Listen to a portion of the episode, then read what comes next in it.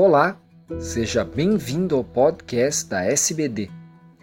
Eu sou Fernando Valente, professor da Faculdade de Medicina do ABC e editor do podcast.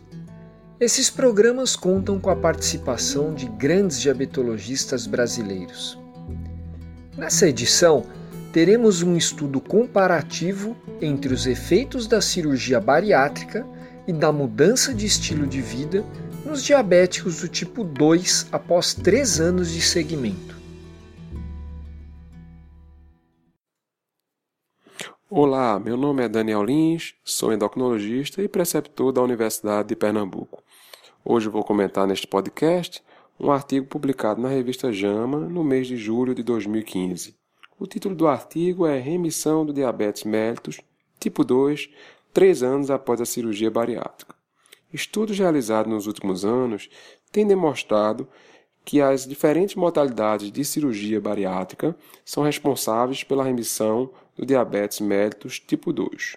Um grupo da Universidade de Pittsburgh acompanhou por três anos 61 obesos com diabetes tipo 2.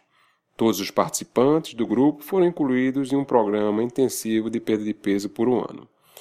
Após este ano, este grupo era dividido num grupo com modificação do estilo de vida leve por dois anos ou tratamento cirúrgico.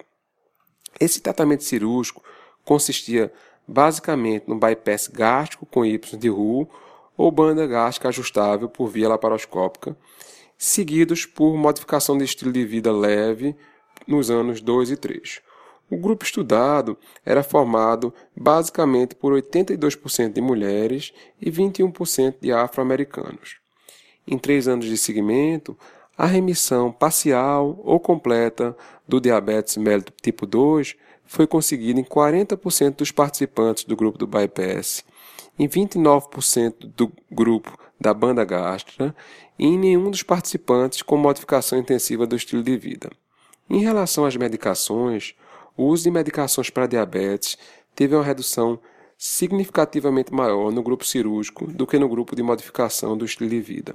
Houve uma redução nas medicações para diabetes, tanto na insulina como na medicação oral, em 65% no grupo do bypass, em 33% na, na banda gástrica ajustável e nenhum participante na modificação intensiva do estilo de vida.